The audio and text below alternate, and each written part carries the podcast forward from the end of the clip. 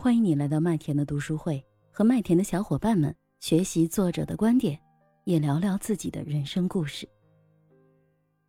大家每个人先去简短的总结一下，今天我们有哪些收获？因为你只读了一本书，然后呢，我们每个人分享完了这本书之后，还有哪些就是横向的联联系？有哪些联想？也可以每个人分享一下。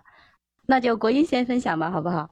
今天其实最大的感受，因为我们其实所有的书的最后，你会发现，最后的中好像都会有一个连接点，都是关乎于正念，正念的这个部分。那正念怎么去训练啊？因为我会觉得我自己，其实我也很想坚持，但是有时候确实就是懒嘛。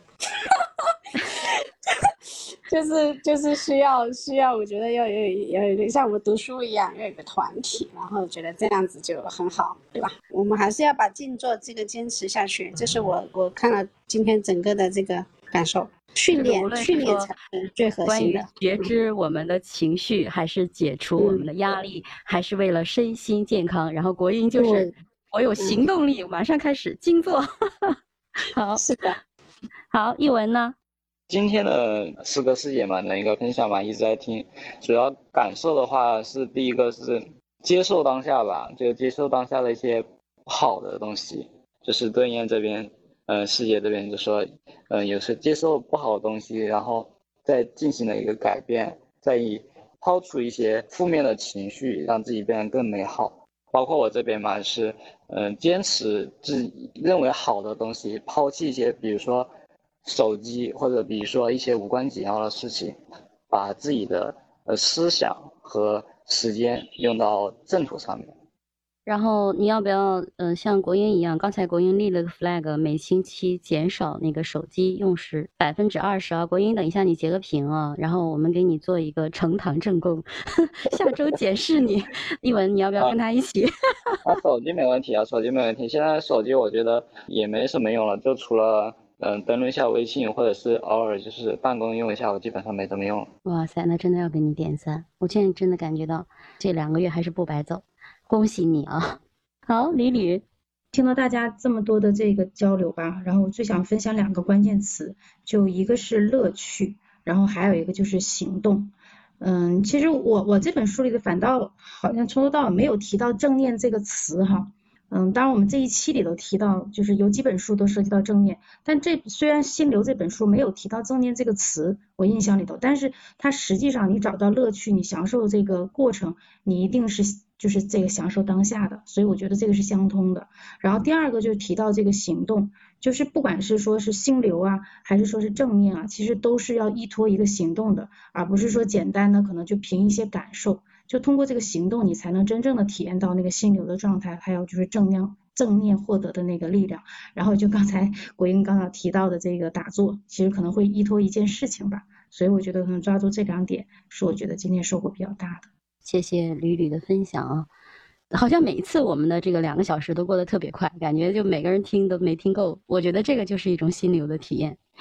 呃，俊峰，工作让我自己对自己吧，发自己这本书，或者说。我没看的书，大概也会有一个了解。比如说，呃，李宇讲的心流，以前不知道心流这个词，呃，也听过，但实际上是什么什么样的状态叫心流？因为通过这种分享，就是对这种东西，其实我们是有过体验的啊。然后另外一个就是，呃，每个每次的思想碰撞，通过大家的分享，会对自己一些书、一些对书的理解有了不一样的认识啊。就说，呃，你不管是当下也好，行动也好。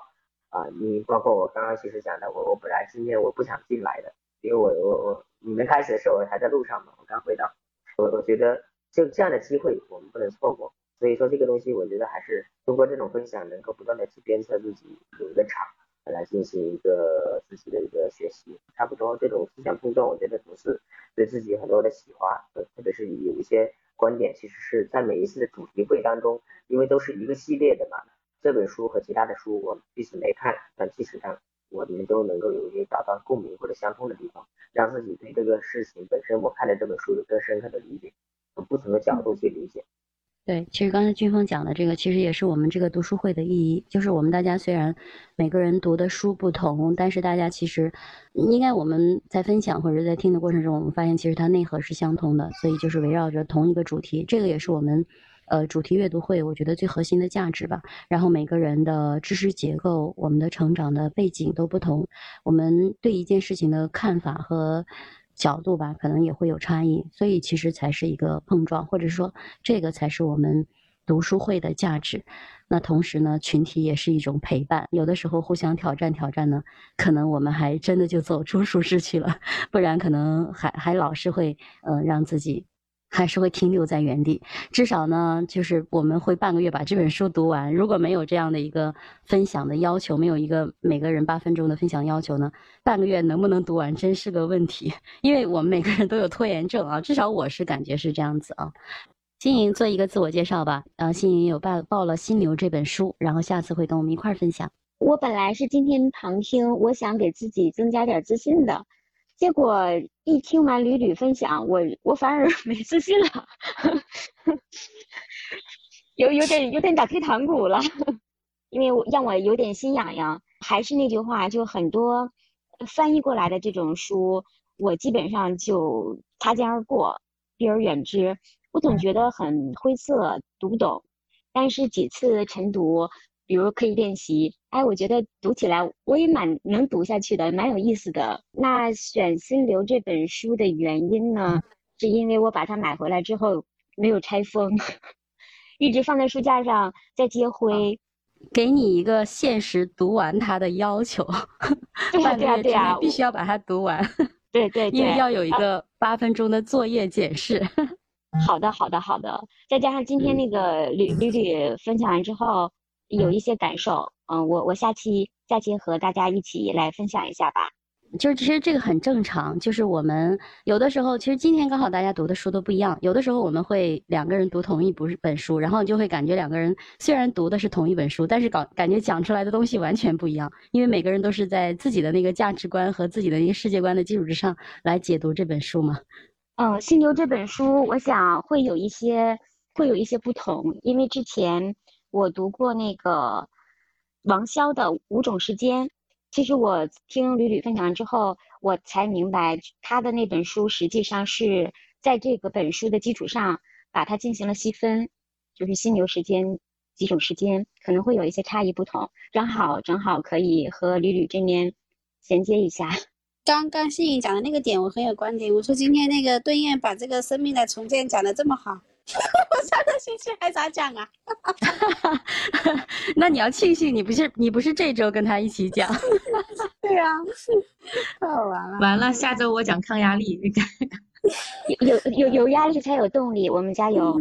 对对，我们时刻记得顿燕分享的那半杯水。不要说完了，完了你就白读抗压力了。飓风白跟你讲了十分钟了。每周四的中午一点是麦田的职场圆桌会议，我们呢也会跟几个好朋友呢一块去聊聊职场，聊聊成长，吃吃瓜，然后八卦一下。也希望呢通过这种聊天呢能够去嗯有所收获。好，那今天的活动就到这里了，谢谢大家，拜拜。我是麦田新生，期待你的月票、点赞、评论，也欢迎你来参加我的麦田读书会。一起分享你的读书感受吧。